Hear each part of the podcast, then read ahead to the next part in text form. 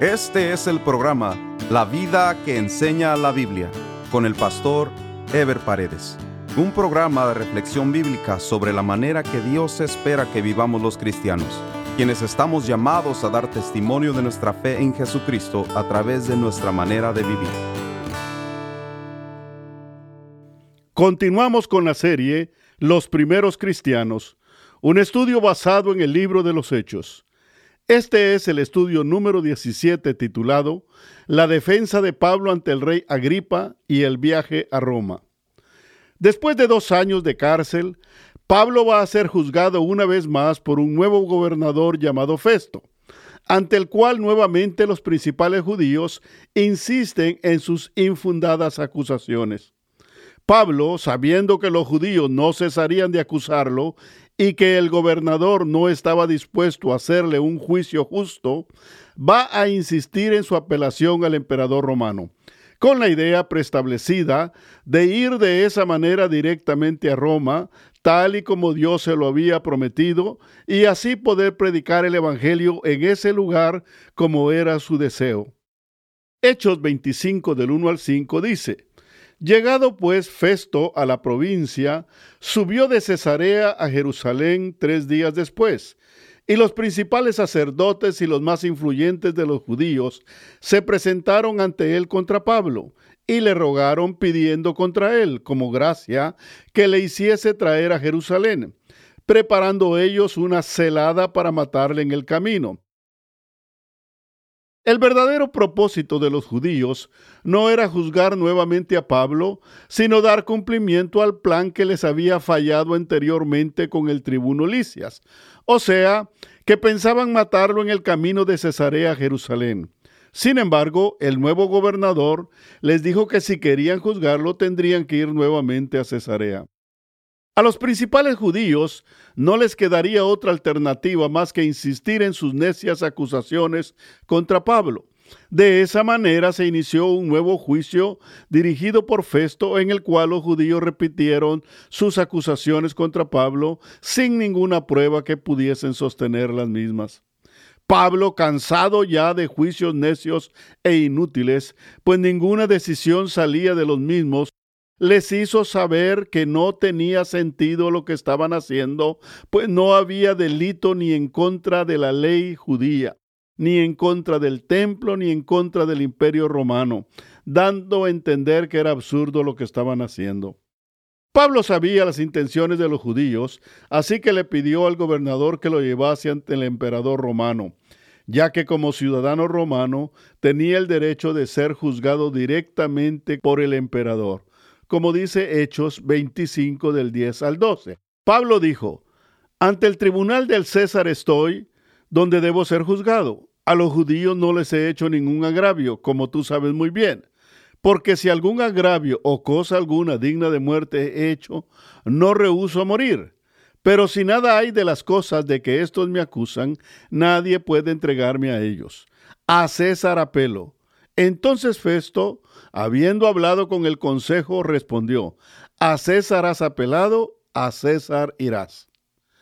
Pablo es presentado ante el rey Agripa por iniciativa de éste. Agripa era hijo del rey Herodes, el mismo que había desatado una gran persecución contra los cristianos y que había muerto comido por los gusanos como juicio de Dios. Agripa era gobernador de otro territorio, pero tenía una fuerte influencia sobre los judíos, pues era descendiente de los Herodes, que habían sido reyes de Judea y tenía sangre judía. Probablemente era judío de religión también. Festo debía de enviar a Pablo al emperador con una carta en donde le explicara las razones reales de su encarcelamiento y los cargos que se le hacían. Como no tenía información con fundamento, Festo pensó que Agripa, quien era amplio conocedor de los judíos, le podría ayudar aportando información para su carta ante el emperador romano. Pablo fue un hombre paciente, pues en innumerables ocasiones fue juzgado injustamente y tuvo que presentar su defensa repetidas veces sin ver un juicio o solución inmediata a su problema, sino por el contrario, había recibido maltratos, golpes y encarcelamientos injustos. Pablo sabía que Dios estaba de su lado y que Dios tenía un propósito en todo lo que estaba pasando, pues en última instancia no iban a ser los hombres los que iban a determinar su destino, sino que Dios el Creador tendría la última palabra sobre su vida y su ministerio.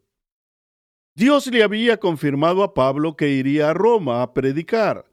Sin embargo, Pablo tendría que pasar por innumerables pruebas para que su corazón fuera dedicado enteramente para Él, para que sirviera con compasión y con paciencia a los santos, y para que en todo le diera la gloria a Dios. Los creyentes tenemos que saber esperar el tiempo y el lugar de Dios para todas las cosas. No debemos precipitarnos y desesperarnos aunque Dios pareciera no estar obrando. Por lo que tenemos que aprender a esperar en el Señor, ya que Dios hace las cosas perfectas y desarrolla su proceso. De todas las defensas que tuvo que hacer el apóstol Pablo ante gobernadores y tribunales judíos en su ministerio, esta que hizo ante el rey Agripa es una de las más ricas en contenido, pues no solo relata facetas históricas de la vida de Pablo en Jerusalén, sino también Pablo menciona con más amplitud el llamado personal que le hizo Cristo en el camino a Damasco y lo que es más importante, los propósitos de ese llamado. Así también Pablo presenta una elocuente defensa del Evangelio y la necesidad imperante de la predicación del mismo, a extremos que el rey Agripa se sintió conmovido e inclinado a aceptar el cristianismo, mas sin embargo no lo hizo, probablemente dominado por las riquezas y poderes que su posición terrenal le otorgaba. Después de hacer un saludo protocolario al rey, el apóstol Pablo se presta una vez más a presentar su defensa de las acusaciones que le hacían los judíos, sabiendo que en este caso lo haría ante un conocedor de la ley judía y los profetas como era el rey Agripa. Pablo habla de que él era conocido ampliamente en Jerusalén, pues allí había pasado la mayor parte de su vida, desde su juventud, que fue criado como judío, educado en la ley de Moisés y bajo la instrucción de los fariseos, que era la secta más rigurosa en términos de la preservación de la ley mosaica. Pablo también menciona la contradicción de las acusaciones, pues habiendo él vivido como fariseo, ahora era acusado precisamente por los fariseos, quienes creían y predicaban en las promesas de la ley y los profetas sobre el Mesías y sobre la resurrección de los muertos. La intención de Pablo es llevar a la reflexión a los judíos, pues cómo era posible que los que creían en que Dios podía resucitar a alguien de los muertos, ahora negaran que Jesucristo había sido resucitado, ya que los fariseos sí creían en la resurrección de los muertos. Luego Pablo expone que siendo él un celoso fariseo, se propuso perseguir a los cristianos, a quienes llevó a la cárcel y luego consintió en su muerte. Pablo indica también que participó en las torturas que le hicieron a muchos cristianos para que blasfemaran el nombre de Jesucristo, habiendo hecho todo ello no solo en Jerusalén, sino también en otras ciudades con la autorización de los principales judíos. Pablo relata que cuando estaba en pleno ejercicio de su persecución a los cristianos, se le apareció el Señor Jesucristo en el camino a Damasco. Pablo dice que les rodeó un resplandor y que él con todos sus acompañantes cayeron a tierra y que el Señor le dijo, Saulo, Saulo, ¿por qué me persigues? Dura cosa te es dar cosas contra el aguijón. El aguijón era una vara de hierro puntiaguda que se usaba para forzar a los animales a caminar. Y cuando el animal reaccionaba y quería patear el hierro, se lastimaba en la punta del mismo. Quizá el apóstol Pablo, cuando perseguía a los cristianos, sentía en su conciencia que estaba actuando mal, pues de alguna manera veía en los mismos que no eran gente mala ni pecadora, como cuando presenció la muerte de Esteban, en cuyo rostro se ha de haber visto reflejada la gloria de Dios que contemplaba. Pero Pablo, para aplacar su conciencia, perseguía y castigaba más a los cristianos, con lo cual se lastimaba él mismo, pues no los perseguía a ellos, sino al Dios que pretendía estar sirviendo. Pablo relata con más detalle lo que el Señor le dijo en su llamado al ministerio, quien lo estaba señalando como un ministro y testigo de las maravillas del Evangelio, para lo cual Dios le estaba mostrando y le mostraría su poder un ministerio poderoso y dirigido a los gentiles para apartarlos de las tinieblas y llevarlos a la luz de Cristo. Lo que se puede observar es que la intención de Pablo en su defensa es demostrarle al rey Agripa y sus oyentes que no había la más mínima mala intención en su ministerio y que lo que él hacía no lo había empezado por iniciativa propia, sino por la soberana voluntad de Dios, quien lo había escogido a través de Jesucristo para ser un testigo más de su resurrección. Pablo insiste que él ha sido obediente al mandato divino, predicando el Evangelio y siendo testigo de la resurrección, lo cual él antes negaba, pero que luego comprobó por su propia conversión y por su conocimiento de las Escrituras. Esa es la causa por la cual los judíos lo perseguían en todos lados, pero Dios lo había respaldado, como confirmando que la obra de Dios no la iban a detener los hombres con persecuciones, y que esa misma obra era la que anunciaban la ley y los profetas. Festo, el gobernador, como era romano, no entendió correctamente todo lo que Pablo dijo, pues él no solo desconocía la ley y las escrituras proféticas, sino que no era judío como Agripa. Fue por eso que le dijo a Pablo que su mucho conocimiento lo estaba volviendo loco, pues la, le fue evidente que Pablo era una persona con mucha preparación. Pero el apóstol Pablo desafió al rey Agripa, pues de alguna manera, ya sea por conocimiento previo o por revelación del Espíritu, sabía que el rey Agripa era un conocedor de las escrituras proféticas que hablaban de la venida del Mesías, de la restauración del pueblo de Israel y de las cosas que habían de suceder. Hechos 26 del 24 al 32 dice, Diciendo él estas cosas en su defensa, Festo a gran voz dijo, Estás loco, Pablo, las muchas letras te vuelven loco. Mas él dijo, no estoy loco, excelentísimo Festo, sino que hablo palabras de verdad y de cordura. Pues el rey sabe estas cosas, delante de quien también hablo con toda confianza, porque no pienso que ignora nada de esto, pues no se ha hecho esto en algún rincón. ¿Crees, oh rey Agripa, a los profetas? Yo sé que crees. Entonces Agripa dijo a Pablo, por poco me persuades a ser cristiano. Y Pablo dijo, quisiera Dios que por poco o por mucho, no solamente tú, sino también todos los que hoy me oyen, fueseis hechos tales cual yo soy, excepto estas cadenas. Cuando había dicho estas cosas, se levantó el rey y el gobernador y Berenice y los que se habían sentado con ellos. Y cuando se retiraron aparte, hablaban entre sí diciendo, Ninguna cosa digna de muerte ni de prisión ha hecho este hombre. Y Agripa dijo a Festo, ¿podía este hombre ser puesto en libertad si no hubiera apelado a César? Para algunos comentaristas, el rey Agripa reaccionó con ironía cuando dijo, por poco me persuades, como burlándose de las declaraciones del apóstol. Sin embargo, la defensa de Pablo más parecía una predicación y fue tan fuerte y elocuente que el rey Agripa debió quedar impresionado y reflexivo. De alguna manera lo que Pablo decía era consecuente con las promesas bíblicas que Agripa conocía por lo que su respuesta pudo haber sido una seria consideración a entregar su corazón a Cristo, lo cual quedó únicamente en una reflexión sin dar el paso decisivo de fe, pues pudo más el valor material de las cosas que poseía por su título y su poder que la vida sencilla y de sacrificio que llevaban los cristianos. La respuesta de Pablo confirma que más que estarse defendiendo, estaba predicándoles el Evangelio a sus oyentes, pues su deseo era que por poco o por mucho, es decir, que de cualquier manera ellos pudieran creer y ser salvos como él lo era, aunque él no deseaba estar preso, pues quería tener libertad para predicar el Evangelio, por lo que no deseaba que ellos fuesen presos como él lo era en ese momento.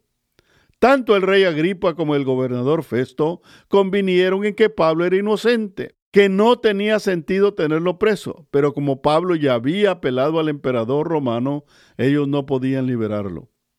Pablo más adelante sería enviado a Roma para presentarse ante el César, y aunque el libro de los Hechos no lo menciona, es indudable que la carta que envió el gobernador Festo fue muy favorable a Pablo, pues si bien estaría dos años preso en Roma, su prisión fue en una casa particular, lo que hoy se conoce como prisión domiciliaria, donde disfrutó de muchas libertades para seguir predicando el Evangelio.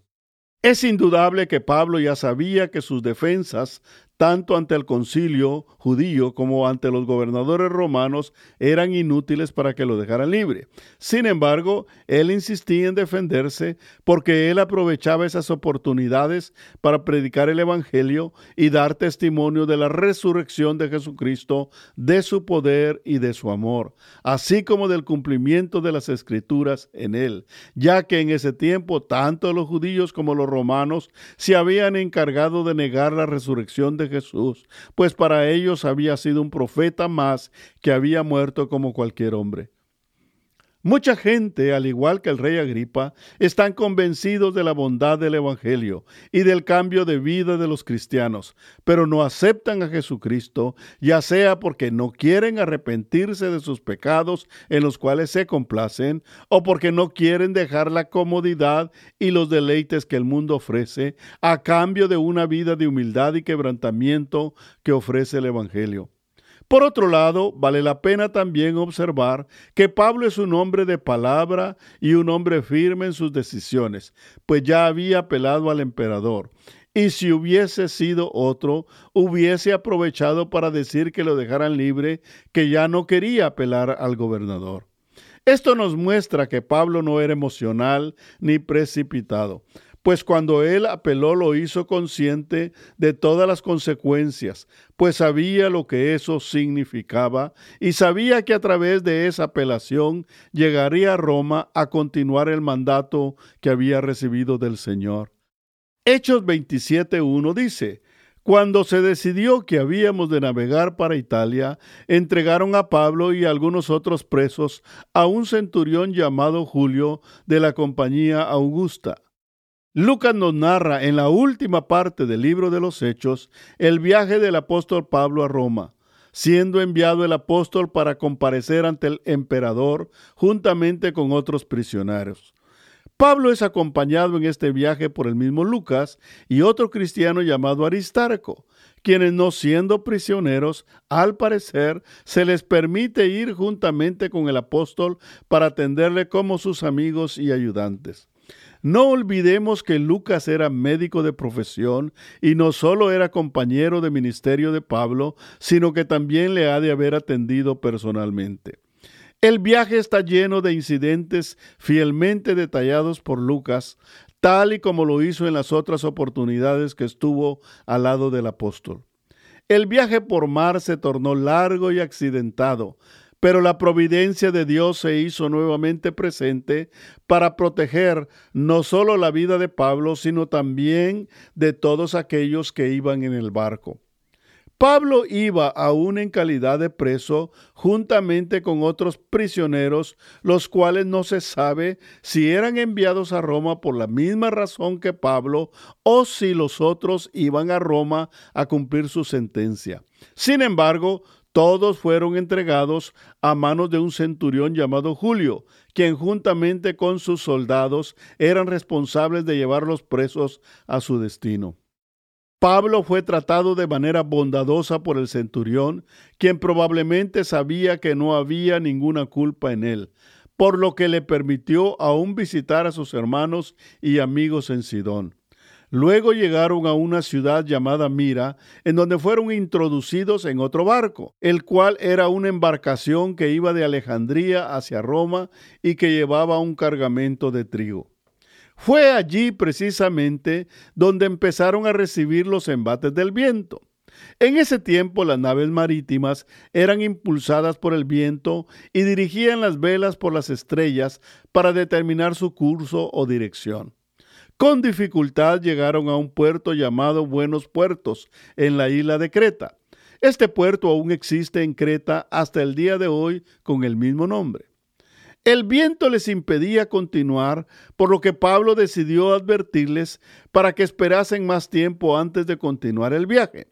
Es probable que Pablo haya usado su sentido común para determinar la imprudencia del viaje, o que haya sido apercibido por el Espíritu Santo de los peligros que les esperaban. El centurión, en su calidad de oficial romano, podía determinar el curso de la nave. Sin embargo, prefirió hacerle caso al capitán de la nave y al dueño de la misma. Quizá basados en su experiencia, le indicaron que podían seguir. Así, en lugar de quedarse en ese lugar para esperar que pasara el invierno, decidieron continuar hasta llegar a otro puerto. En el próximo programa estaremos considerando el último estudio de esta serie con el tema El naufragio en la isla de Malta y la llegada a Roma.